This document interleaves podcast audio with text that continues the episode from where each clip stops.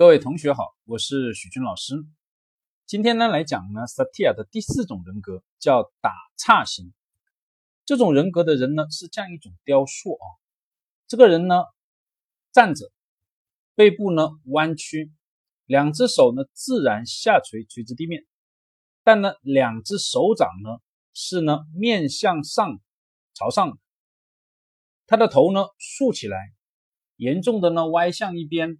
两只眼睛突出，嘴巴张开，并且呢，呃，嘴巴是歪的，而且全身的多个部位都在那抽搐，感觉呢就是一种呢极端不稳定，马上要摔倒的一种动作，而内心实际上呢是在想告诉呃大家呢，何必那么认真呢？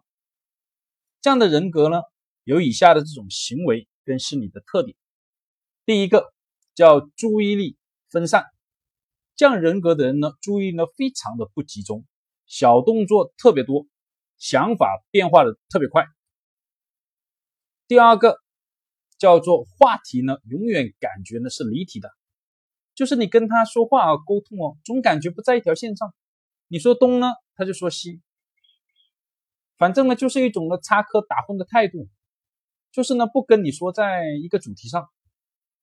而第三个呢，叫做抓不住重点。你可能说了很多的东西，但他永远会抓住那些次要的东西跟你去聊，而最核心、最关键的那东西呢？哎，不管。第四个特点，这种人为什么会有以上的这些注意力分散呢？不跟愿意跟你谈主要的话题，老抓不住重点呢？本质在于最后的这个第四个特点，往往呢，这些人是不敢直面自己的内心，通常表现为自卑。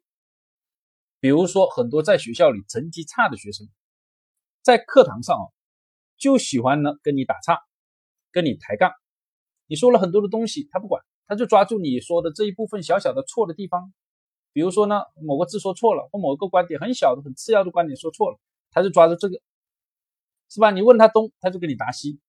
那这些孩子哦，希望呢各位的家长跟老师要理解，本质上是内心自卑的体现。渴望获得关注，由于没有办法在学习上获得关注，只能通过这样一种方式来呢获得老师的一个关注。希望呢大家呢给予他更多的一个呃关注和关心。最后一个特点呢，呃，打岔型人格非常容易得中枢神经系统的问题，比如像头晕。为什么呢？萨提亚是这样解释的：因为打岔型的人格。背后体现的是一种不平衡、不稳定的状态，所以特别容易影响中枢神经系统。好，就讲到这，谢谢大家。